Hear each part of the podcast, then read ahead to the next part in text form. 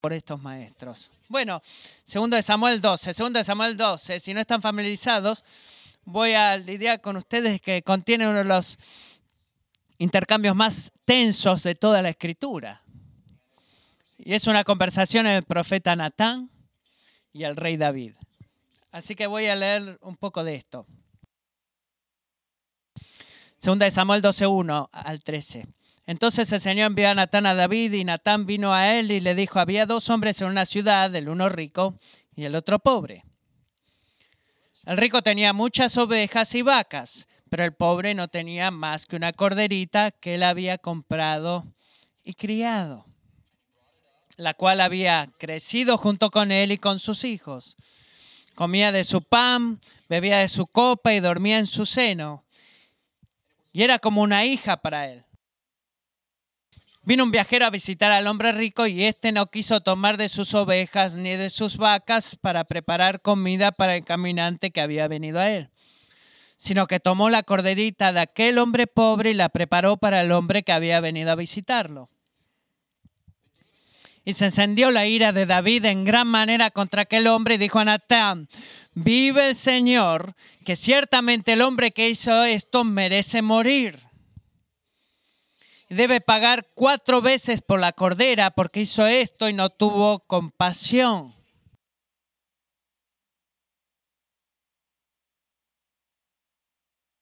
Entonces David dijo a Natán, Natán dijo a David, perdón, tú eres aquel hombre.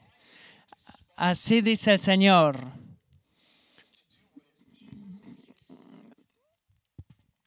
Eh, dice, Ay, perdón, ¿dónde se metió? Tú eres aquel hombre, así dice el Señor Dios de Israel. Yo te ungí sobre Israel y te libré la mano a Saúl. Yo también entregué a tu cuidado la casa de tu Señor y las mujeres de tu Señor. Porque has despreciado la palabra del Señor haciendo lo malo ante sus ojos. Has matado a espada a Urias Salitita, has tomado su mujer para que sea mujer tuya, y a él lo has matado con la espada de los amonitas. Entonces David dijo a Nathan, a Natán, perdón, es pecado contra el Señor.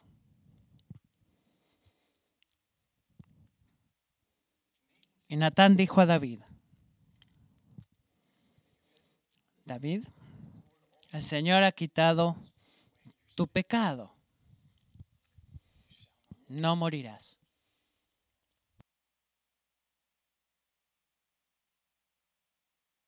Iglesia, creo que ninguno de nosotros naturalmente quiere confesar su pecado.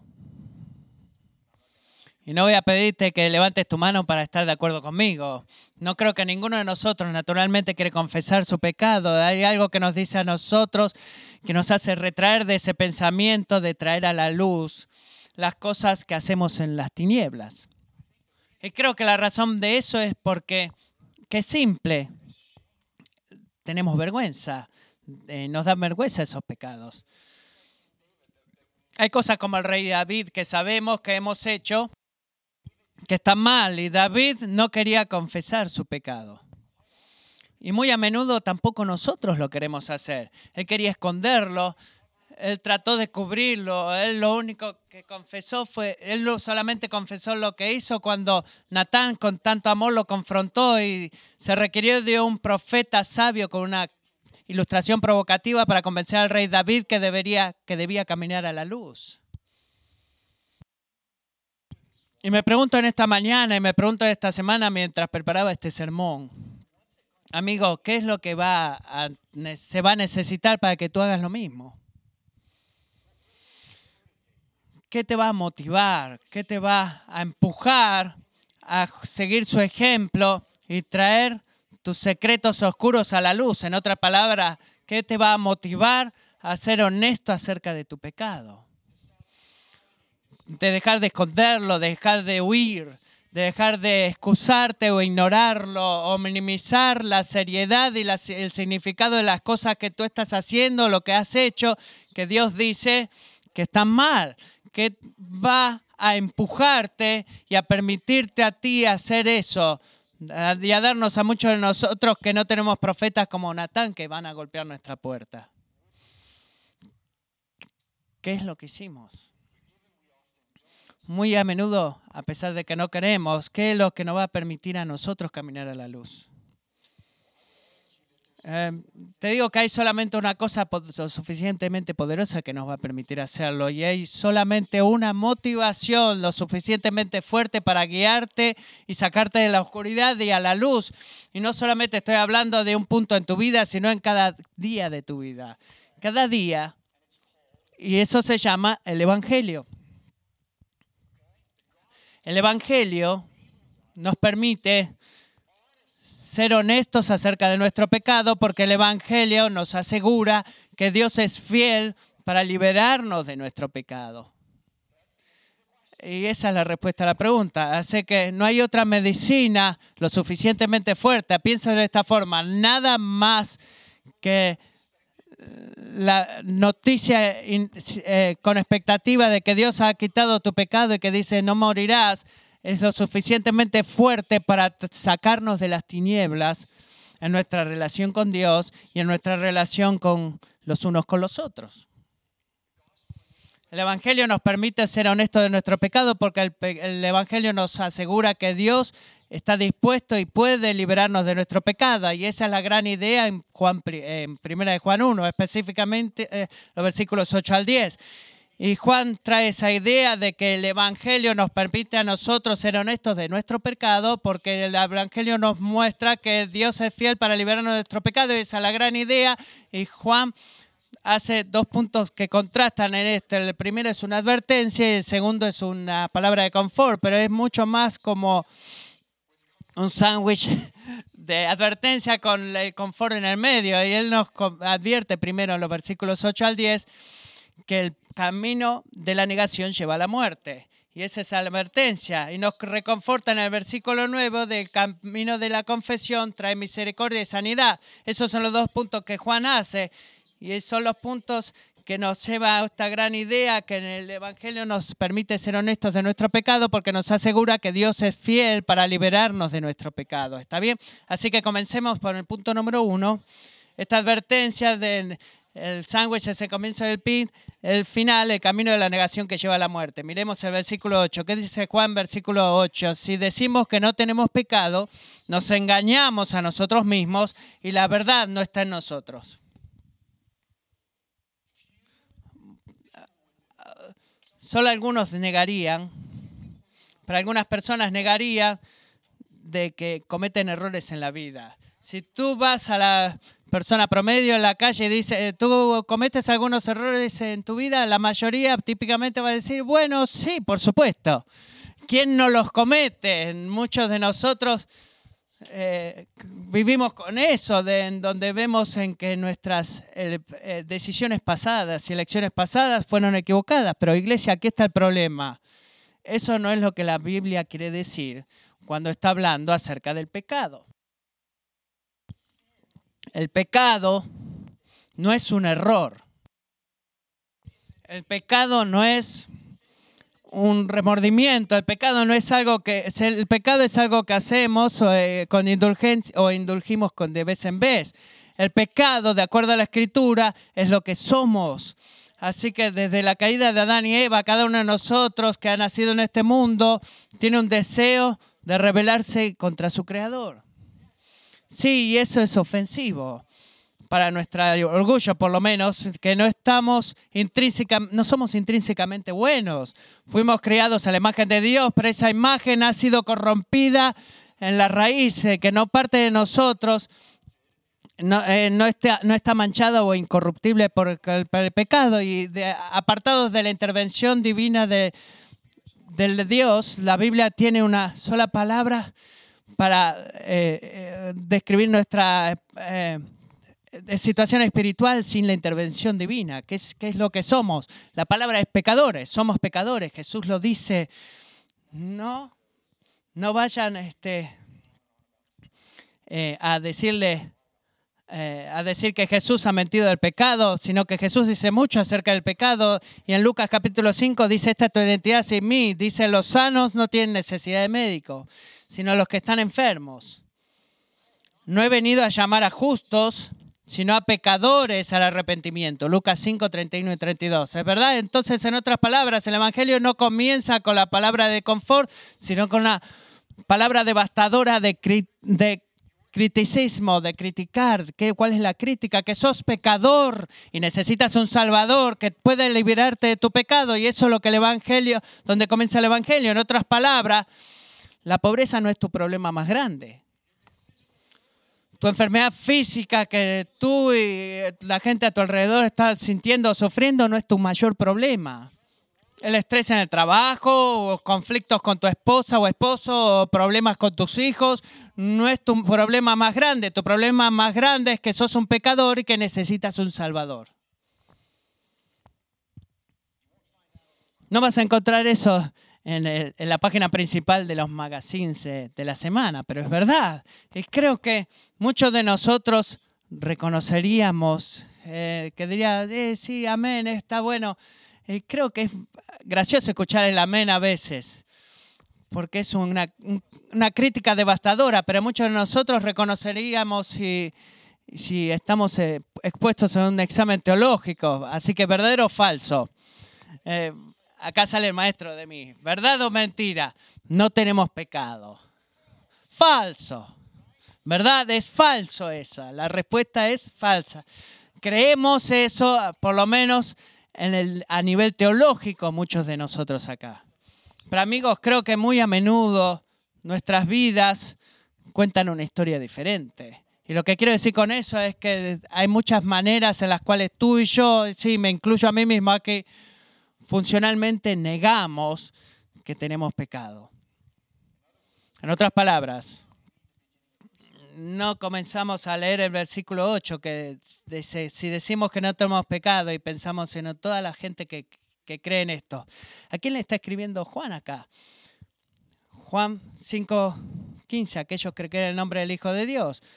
Así que estamos en peligro de decir que no tenemos pecado y creo que es verdad, porque hay todo tipo de cosas, de formas en las que funcionalmente hacemos eso. ¿Qué quiere decir con esto? Pues les voy a dar algunos ejemplos. Primero, ¿cómo funcionalmente decimos que no tenemos pecado? Bueno, primero ignoramos la presencia del pecado.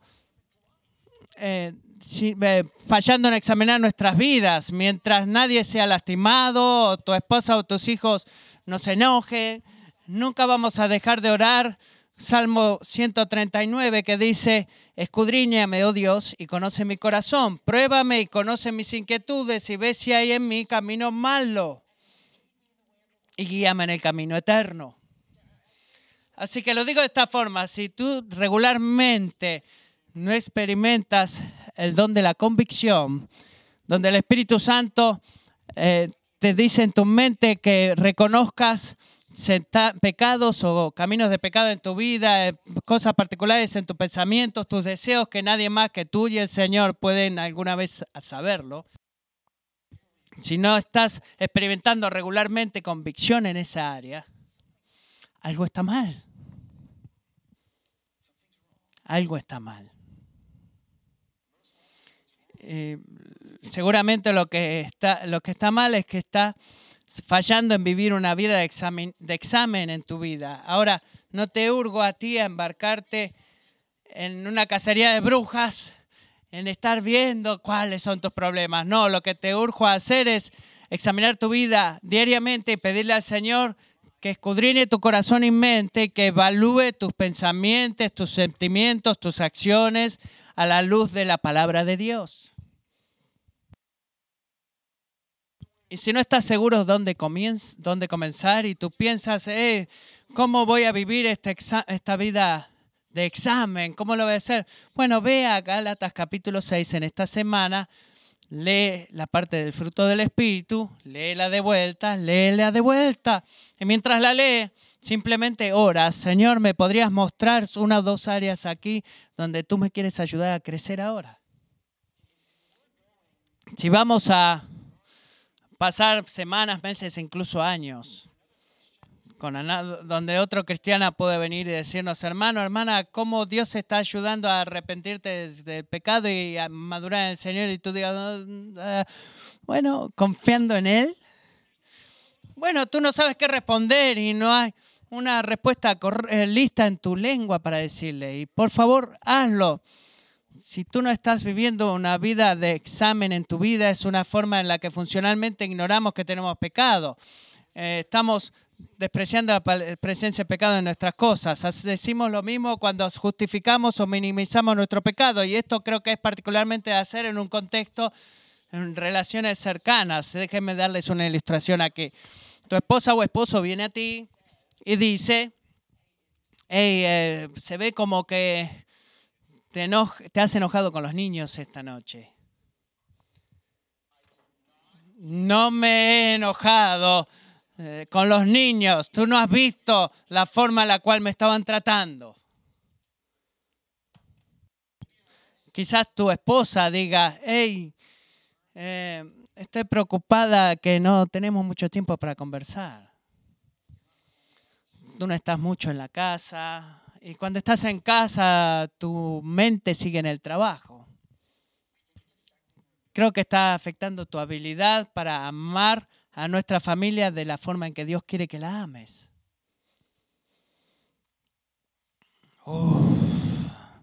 ¿Tienes alguna idea el tipo de presión que yo, por la cual yo estoy en la oficina en este momento. Revisémosla. Si vamos a pagar estas cuentas, tengo que trabajar. ¿Está bien? Y ah, también creo que puedo, estoy sentada acá contigo en este momento. Estamos hablando, así que es algo de lo que quieras hablar. Bueno, discúlpelo y vamos a tener la conversación.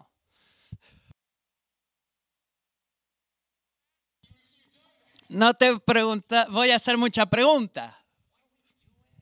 ¿Qué es lo que estamos haciendo? Bueno, no estamos haciendo que está limitada al matrimonio y a la familia, justificar o minimizar nuestro pecado. Lo hacemos en cada etapa de nuestra vida. Cuando sea que respondemos a un modelo de pecado o tentación, estamos eh, que decimos, bueno, soy un hombre, lo que los hombres hacemos, eh, la gente debe olvidarse de eso porque miro revistas eróticas o muchas personas es en el tema de, chisme, y decir chisme, pero bueno, acá está el desafío. ¿Quién es típicamente la última persona en reconocer de que estoy justificando o minimizando mi pecado? Sí, deberías apuntar tus dedos a mí, ¿verdad? Gracias, Cone. Sí, yo, ¿verdad? Yo. Yo soy la última persona en reconocer eso. Así que esta es una advertencia para el sabio. Si alguien viene a ti dice, me pregunto si estás eh, justificando o minimizando tu pecado.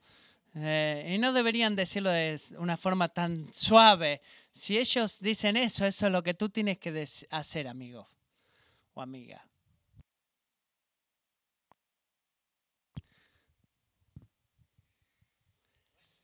Escucha, escucha. Cierra tu boca y escucha lo que tienen que decir y si es necesario, cuando terminen de hablar, pida por, pide por algunos días para pensar en lo que te han dicho. Y ora acerca la, cual, de la forma que te están desafiando, porque típicamente somos la última persona en reconocer que estamos justificando o minimizando nuestro pecado. Es la naturaleza de la bestia. Ignorar o pasar por alto el pecado inevitablemente nos guía a justificar o minimizar nuestro pecado. Y si tú estás minimizando tu pecado, eventualmente, ¿qué es lo que estás haciendo? Estás negando lo que tu corazón, eh, tu corazón está duro y tú no estás creyendo que pecas para nada. Y la advertencia en Hebreos 13 es real.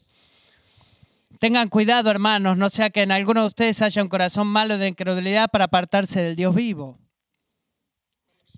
Antes exhórtense los unos a los otros cada día mientras todavía se dice hoy, no sea que alguno de ustedes sea endurecido por el engaño del pecado.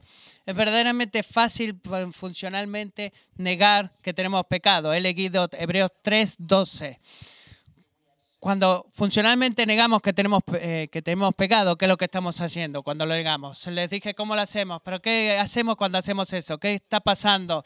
Juan dice que tres cosas pasan. Primero en el versículo 8, lo miremos de vuelta, si decimos que no tenemos pecado, podemos hacer eso funcionalmente, incluso cuando teóricamente nunca lo digamos. ¿Qué está pasando? Primero, nos engañamos a nosotros mismos.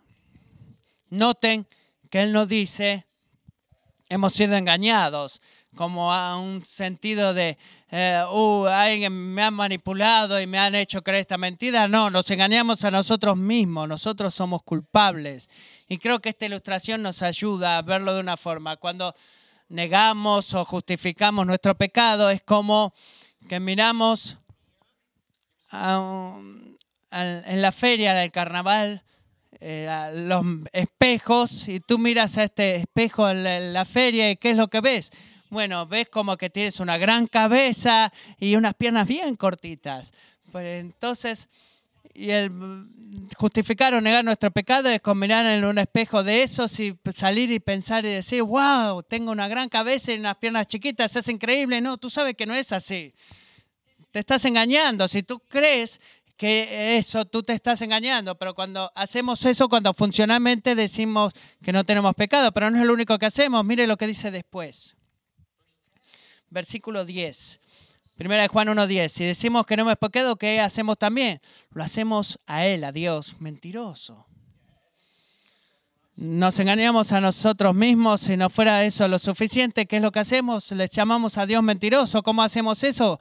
Cuando funcionalmente decimos que no tenemos pecado, cuando lo que Dios, la palabra de Dios dice que algo está mal, como por ejemplo eh, sexo después del matrimonio, juntar riquezas, este, y decimos, está bien, no está mal, está bien. Y lo hacemos de igual forma cuando estás negando la verdad de Dios.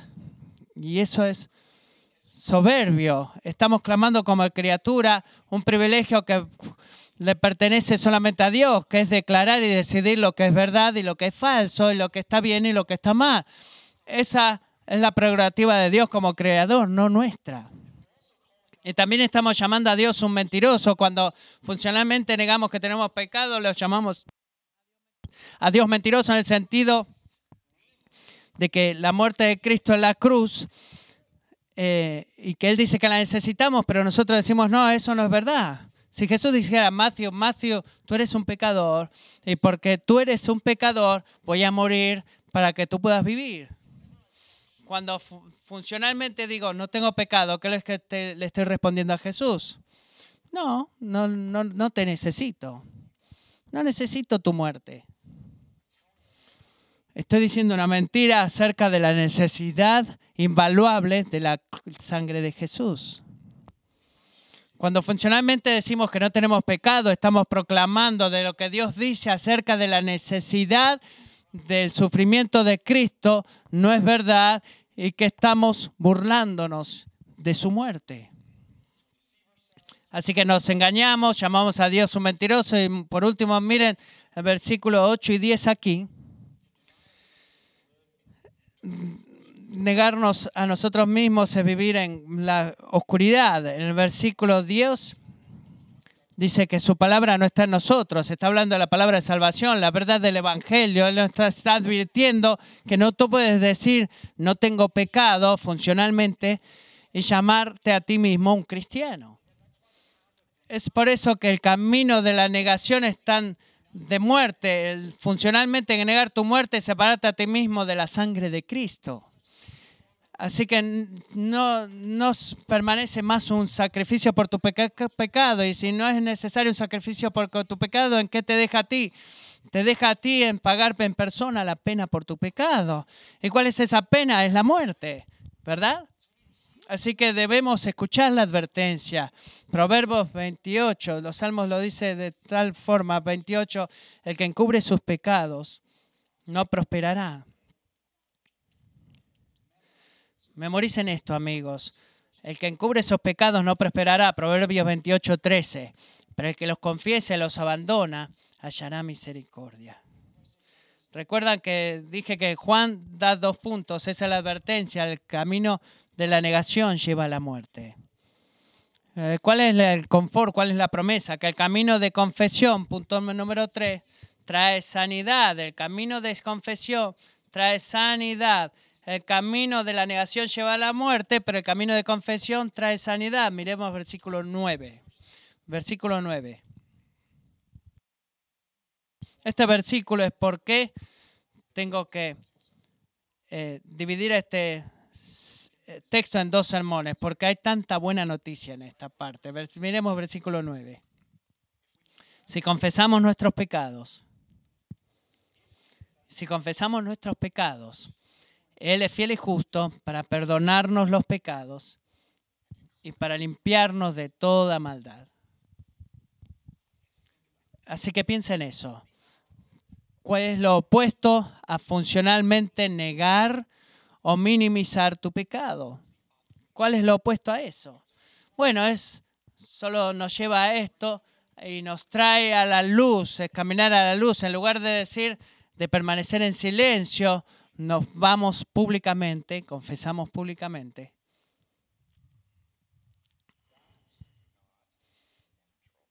Y eso no es algo natural no es natural. ¿Por qué no? Bueno, porque vivimos en un mundo en donde la, administración de la imagen es, es, la clave, es la llave. Eh, se trata de tu, de tu website o tu resumen o tu presencia en los medios sociales, eh, tu closet, es tener eh, fortalecer, ser doble en tus fuerzas, eh, quitar toda la negatividad, los pensamientos negativos y creer en ti mismo. Y creemos en eso y respiramos eso todo el día. Pero ese no es el camino a la cruz. Ese no es el mensaje del Evangelio. El Evangelio nos desafía a no administrar nuestra imagen en el pecado, sino que ser honestos sobre nuestro pecado de, sacarlo a la luz, de traerlo a la luz. porque el Evangelio nos desafía a hacer eso? Porque también el Evangelio nos permite y nos, nos asegura que Dios es fiel para liberarnos de nuestro pecado. Y no va a haber ninguna liberación. La liberación no va a suceder al menos que nosotros podamos traer nuestros secretos más oscuros a la luz y ser honestos de quién verdaderamente solos y lo que necesitamos que Dios nos libere. En otras palabras, la confesión no es opcional sino que es requerida. No es opcional, es requerida. Así que, ¿cómo se ve una confesión bíblica cuando Juan dice que si confesamos nuestro pecado, no leamos nuestras asunciones presentes acerca de eso? ¿Cuál es, ¿Cómo se ve la confesión bíblica? Bueno, te podría dar todo un sermón completo de esto, pero de acuerdo a la escritura te voy a dar tres marcas de una confesión genuina. Así que cuando Juan dice que si confesamos nuestro pecado, ¿qué quiere decir con confesar nuestro pecado? Bueno, primero, que la confesión es dirigida a Dios, es dirigida a Dios.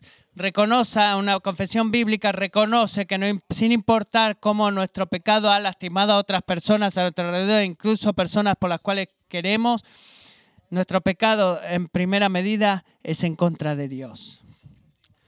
Salmo 51, 4 contra ti, contra ti solo he pecado. ¿Cuándo dijo David eso? Justo después que Natán vino y habló con él. ¿Cuántas personas, ¿Con cuántas personas él pecó? Shibar, Israel, Joab, todo el pueblo de Israel. Es una gran lista, pero ¿qué es lo que dijo él? Contra ti, contra ti solo he pecado, Señor, y he hecho lo malo delante de tus ojos, de manera que eres justo cuando hablas y sin reproche cuando juzgas. ¿Por qué David dijo eso? ¿Por qué una confesión genuina debe ser dirigida a Dios? Porque muy a menudo el, pecado que confesamos es contra la gente. ¿Y por qué tiene que ser a Dios primero si pecamos contra otras personas?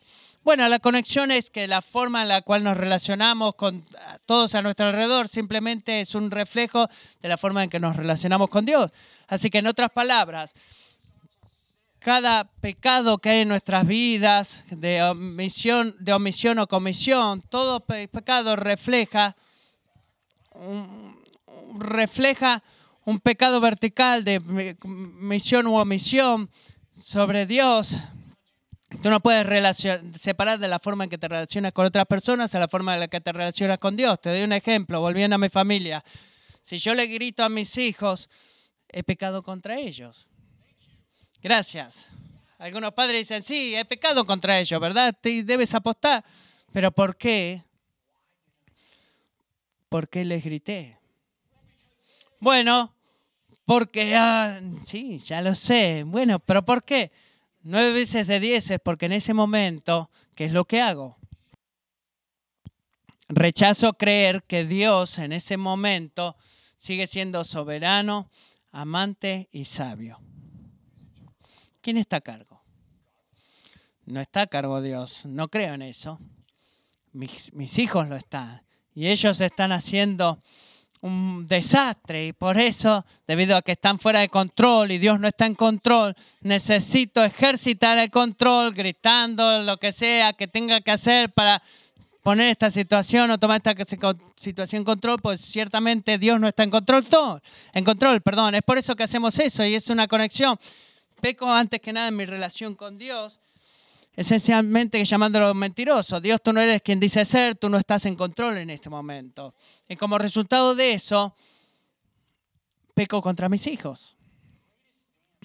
El gran daño, por favor escuchen esto amigos, el gran daño que el pecado hace en nuestras vidas no es nunca en nuestra relación con la gente. Siempre es en nuestra relación con Dios es el gran, daño que provoca, ese es el perdón y es el perdón que necesitamos más, el perdón de Dios. Y el profeta Isaías nos advierte de eso.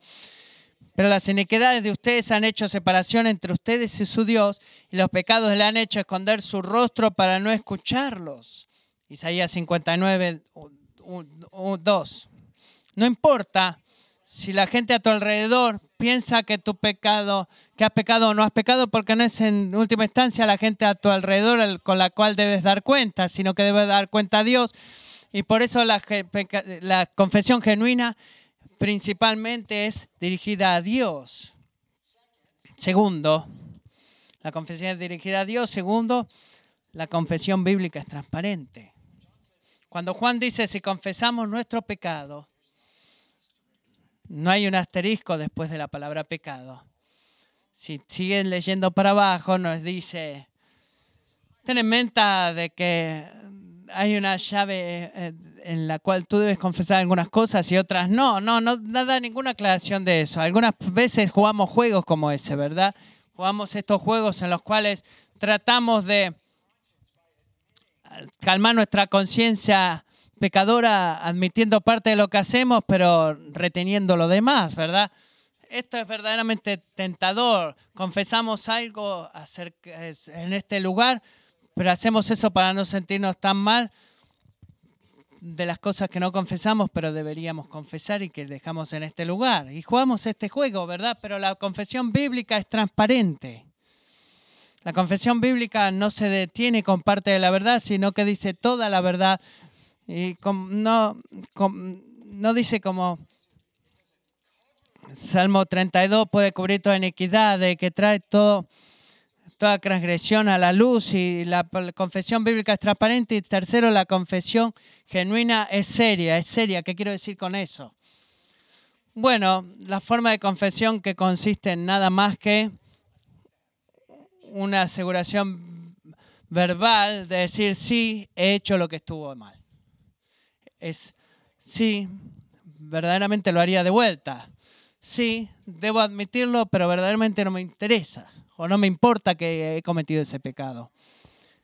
Esa no es, esa no es la forma de, de confesar un, un, pecado como penitente y buscar el perdón de Dios. No es una confesión seria. Una confesión seria está caracterizada por un dolor santo y un compromiso serio de apartarse del pecado hacia la justicia, como dice Pablo en 2 Corintios 7. Porque miren, qué solicitud ha producido esto en ustedes, esta tristeza piadosa, qué vindicación de ustedes mismos, qué indignación, qué temor, qué gran afecto, qué celo. Es seria, es honesta, es del corazón. No solamente admitir lo obvio bajo presión, sino que viene por la convicción del Espíritu. Pero déjenme advertirles, déjenme advertirles que no hay confesión, eh, no hay confesión más allá del cielo que va a ser perfecta. Debemos tomar gran cuidado, especialmente con nuestras relaciones cercanas, cuando pecamos y ayudamos a ellos más que no. No tomamos la confesión del pecado de nuestros amigos en una obra de mérito. ¿Qué quiero decir con eso? Bueno, la pregunta crítica es, si hay alguna medida, no una medida perfecta, si hay una medida de la palabra de Dios transparente y que la confesión es seria, si hay alguna medida de eso, de cual Dios está dispuesto y ansioso por perdonar, y nosotros también deberíamos estar dispuestos a perdonar. ¿Por qué? Porque no se ve lo suficientemente bien. Amigo, porque debido es por la cualidad de tu confesión, no es lo que asegura el perdón de tu Dios. Así que quiero que escriban eso. La, la calidad de nuestra confesión no es lo que asegura el perdón de Dios, sino que es la misericordia incambiable o sin cambios de nuestro Padre.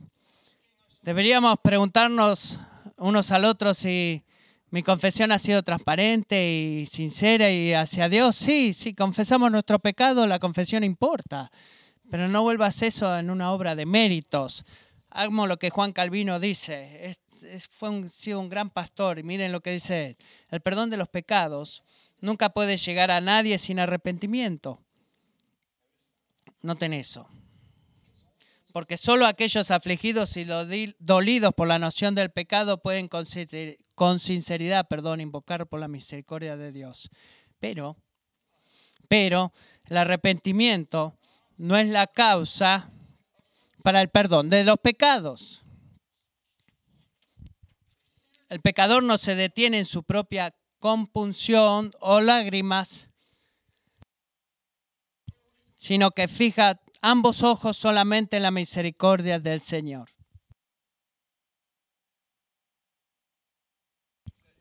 ¿Qué quiere decir eso? Quiere decir que no es tu carácter lo que hace que Dios quiera perdonarte, sino que es el carácter de Dios, es la misericordia de Dios, ¿está bien?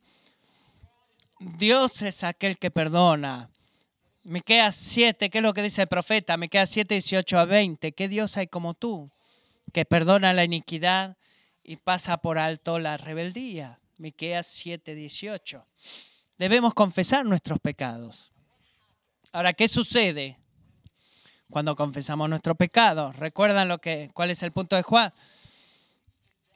El camino de la negación lleva a la muerte y el camino de la confesión trae sanidad. Y debemos ver esto. ¿Cómo, cómo trae sanidad? ¿Qué sucede cuando confesamos nuestro pecado para el Señor? Dos cosas. Dos cosas. Bueno, volvamos al versículo 9. Si confesamos nuestro pecado, Dios es fiel y justo, que es lo la primero para perdonarnos los pecados. Ahora,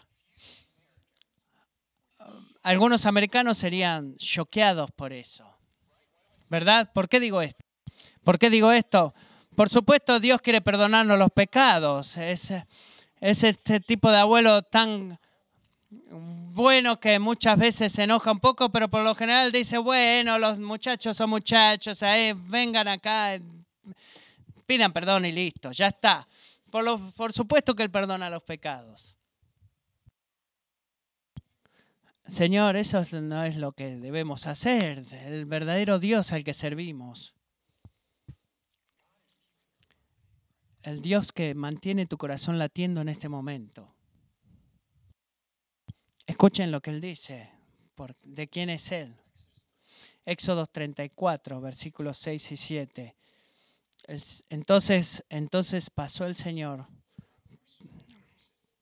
por delante de él y proclamó el Señor, el Señor Dios compasivo y clemente, lento para la ida y abundante en misericordia y verdad, que guarda misericordia a millares, el que perdona la iniquidad, la transgresión y el pecado, y que no tendrá por inocente al culpable, que castiga la iniquidad de los padres sobre los hijos y sobre los hijos de los hijos hasta la tercera y cuarta generación ¿Se dan cuenta que todo el resto de la Biblia se trata de cómo esas dos cosas pueden ser reconciliarse?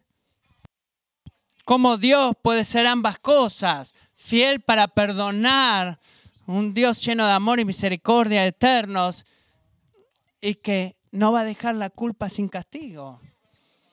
Todo el resto de la Biblia, de Éxodo 34 en adelante, es como todas esas cosas pueden unirse. Se suena como que algo contradictorio, cómo Dios puede perdonar la iniquidad, pero también al mismo tiempo no perdonar la, culpa. Es debido a la, Cristo es la respuesta, ¿verdad?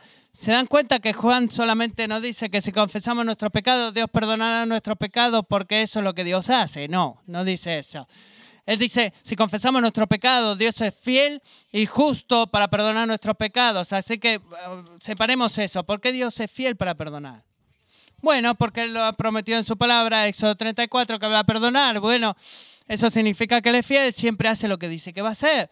Él es fiel para perdonar. Así que, ¿cómo Dios va a justificar para perdonar? Esto es lo que viene al corazón del, del Evangelio, Isaías 53, 5, pero Él fue herido por nuestras transgresiones, molido por nuestras iniquidades. El castigo por nuestra paz cayó sobre Él y por sus heridas hemos sido sanados. Isaías 53, 5. ¿Qué quiere decir eso?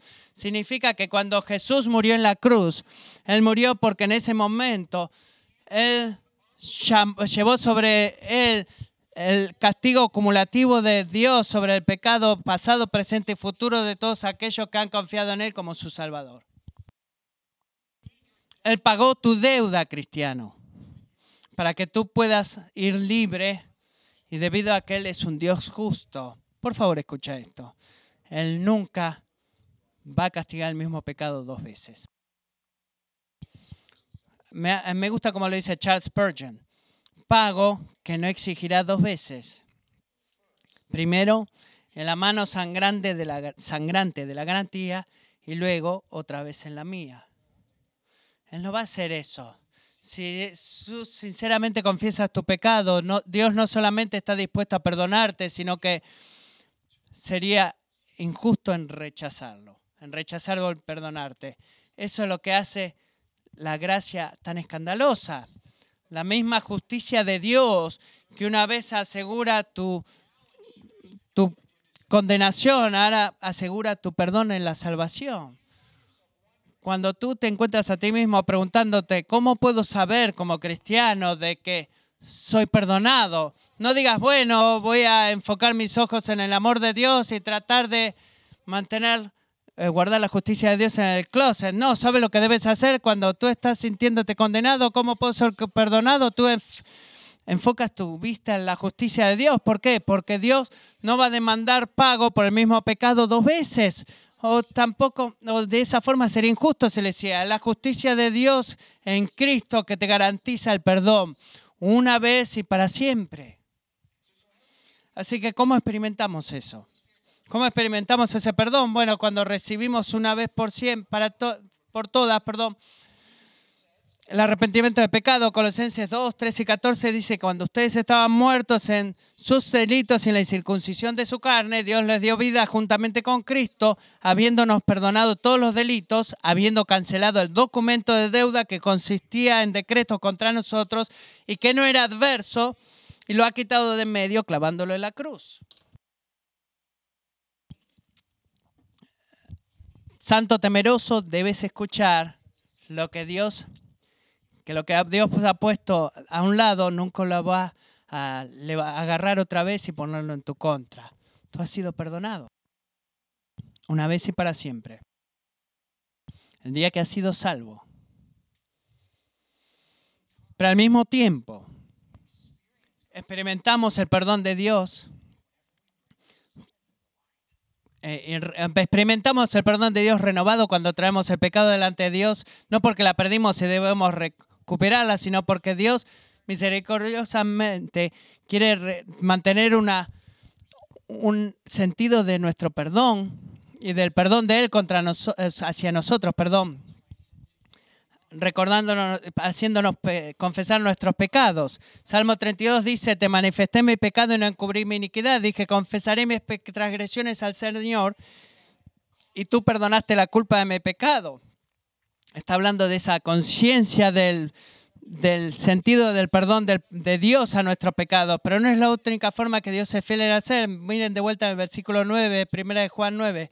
Él es justo para perdonar los pecados y para qué más, para limpiarnos de toda maldad. Me gusta como Robert J. lo dice. Observa que hay dos personas a la vista del versículo 9. Primera, una deuda que Dios remite. Y segundo, una mancha que Dios quita. Dios expresa su justicia, su justicia al poner fin a nuestra injusticia, tanto en términos de nuestra culpa, que es la deuda que Dios remite, y nuestra corrupción interior, que es la mancha que Dios elimina. Así que piensa en eso. Sería una noticia increíblemente buena si Dios simplemente dijera, hijo, tus pecados son perdonados. Y bueno, hagamos una fiesta, ¿verdad? Piénsalo de esa forma. Eso es increíble, ¿verdad? Sería increíble. Pero, ¿en qué nos dejaría eso? Si Dios dijera, solo perdono tus pecados, nos dejaría envueltos en nuestros pecados y la culpa quizás desaparecía, pero no seríamos diferentes en nuestro interior. Dios no nos abandona envueltos en nuestro pecado. Él no lo hace. El Evangelio nos permite ser honestos acerca de nuestro pecado porque nos asegura que Dios es fiel para liberarnos de nuestro pecado y en el mismo sentido Dios el, el pecado que Él promete perdonar, promete también removerlo. Nos limpia, purifica nuestros corazones y no solamente limpia nuestro récord para que estemos hambrientos y sedientos de justicia Miren lo que dice el profeta Ezequiel. Entonces, Ezequiel 36 del 25, entonces los rociaré con agua limpia y quedarán limpios. De todas sus inmundicias y de todos sus ídolos los limpiaré. Además, además les daré un corazón nuevo y pondré un espíritu nuevo dentro de ustedes. Quitaré de su carne el corazón de piedra y les daré un corazón de carne. Pondré dentro de ustedes mi espíritu y haré que anden en mis estatutos y que cumplan cuidadosamente mis ordenanzas. Cristianos, si en esta mañana tú estás desanimado o desalentado eh, en todas tus batallas eh, contra el pecado que enfrentamos en nuestra vida, quiero que te aferres a estas palabras. Porque tu Padre te ha hecho una promesa. ¿Y cuál es esa promesa? Que Él ha puesto su espíritu dentro tuyo. Él no solamente ha perdonado tu pecado, sino que Él puso su espíritu dentro tuyo y ese espíritu no está sentado en un sofá mirando el último cuarto. ¿Qué es lo que hace el espíritu? El espíritu activamente e incesantemente cuando duermes incluso nos está limpiando del pecado. Es parte de ese nuevo corazón, ese nuevo espíritu. Él está urgentemente llamando y dando poder, dándote poder para caminar a la luz y obedecer al Señor. Así que pide por el perdón de Dios y experimentamos su limpieza de dos formas. Primero, por todos los pecados y en nuestro conocimiento del pecado. Y de la misma forma Él te limpia a ti. Es normal cuando te conviertes en cristiano, inmediatamente sos limpiado o santificado. Has sido traído dentro del reino del santo y has sido apartado para Dios. Pero la santificación no se detiene ahí. La santificación continúa mientras Dios nos transforma día tras día más a su imagen. ¿Qué es lo que está pasando ahí? Bueno, lo que Dios nos está permitiendo vivir nuestra nueva identidad en Cristo. Él es, como diría, ayudándonos a través de su espíritu a volvernos y experimentar en nuestra vida diaria lo que Él ha declarado que sucedía en Cristo. Y ese es el pecado progresivo. Me gusta como Hebreos 10, 14 lo tiene de esta forma, porque por una ofrenda, Hebreos 10, 14, porque por una ofrenda Él ha hecho perfectos para siempre a los que son santificados. ¿A quiénes? Aquellos que son santificados. ¿Qué quiere decir eso? Que una vez por siempre tú has sido limpiado del pecado, has sido apartado para Dios, pero al haber sido traído ahí, Dios te ha hecho santo porque te ha declarado santo, pero nota lo que dice el versículo 9 otra vez, que Dios está comprometido a limpiarnos de qué? De toda maldad. No solamente de algunas, no de la mayoría de las maldades, su obra no termina hasta que tú seas santo como Él es santo. Y la línea final para su obra en tu vida no es la, medida de justicia que toda la gente a tu alrededor mira. ¿Cuál es la línea de meta? La justicia de Dios. Él no va a detenerse de trabajar en ti hasta que Él te haya hecho santo como Él es santo. Y eso es increíble. Eso es increíble. Él no solamente nos está trayendo al reino de Dios o del santo, sino que nos hace santos. Él es, Dios es el que nos limpia pero tenemos un rol que jugar en el proceso. ¿Y cuál es nuestro rol? Bueno, requiere mucho más que simplemente recordar la palabra que, o la obra que Dios está haciendo. Mira, los cristianos hoy el día discutirían contigo y creo que es profanamente falta de sabiduría de que nuestras obras requieren mucho más que recordar a Dios lo que hace, sino que debemos responder a la obra de Dios y cooperar con su obra y unirnos en su obra haciendo cosas como qué? Confesar nuestros pecados. Eso es activo, estar activo y es muy activo. Debemos confesar nuestro pecado. No habrá perdón de pecado o limpieza del pecado sin la confesión del pecado. Así que, ¿por qué quiero llegar a ese punto? ¿Por qué quiero ir públicamente con mi pecado? ¿Y por qué quiero sacar de la oscuridad todas las cosas que espero que nunca, deseo que nunca nadie vea o nadie se entere, empezando con mis padres? Bueno, porque el Evangelio nos permite ser honestos por nuestros pecados. ¿Y cómo es eso? Bueno, porque nos asegura que cualquier pecado sacamos de la oscuridad, Dios va a ser fiel para liberarnos de ese pecado. Pero debes traerlo a la luz, debes sacarlo de la oscuridad. Él te va a ayudar, te va a dar poder, te va a dar valor y humildad, pero debes confesar tu pecado. Juan no dice en el versículo 9, que Él es fiel para perdonar nuestro pecado y limpiarnos de toda eh, maldad o injusticia. No. Él que dice, dice que si confesamos nuestros pecados, no es opcional, es requerido. Así que detente, deja de minimizar tu pecado, deja de esconderlo, deja de justificarlo, tráelo a la luz. Porque tu Dios está ansioso por perdonarte y está ansioso por limpiarte. Oremos.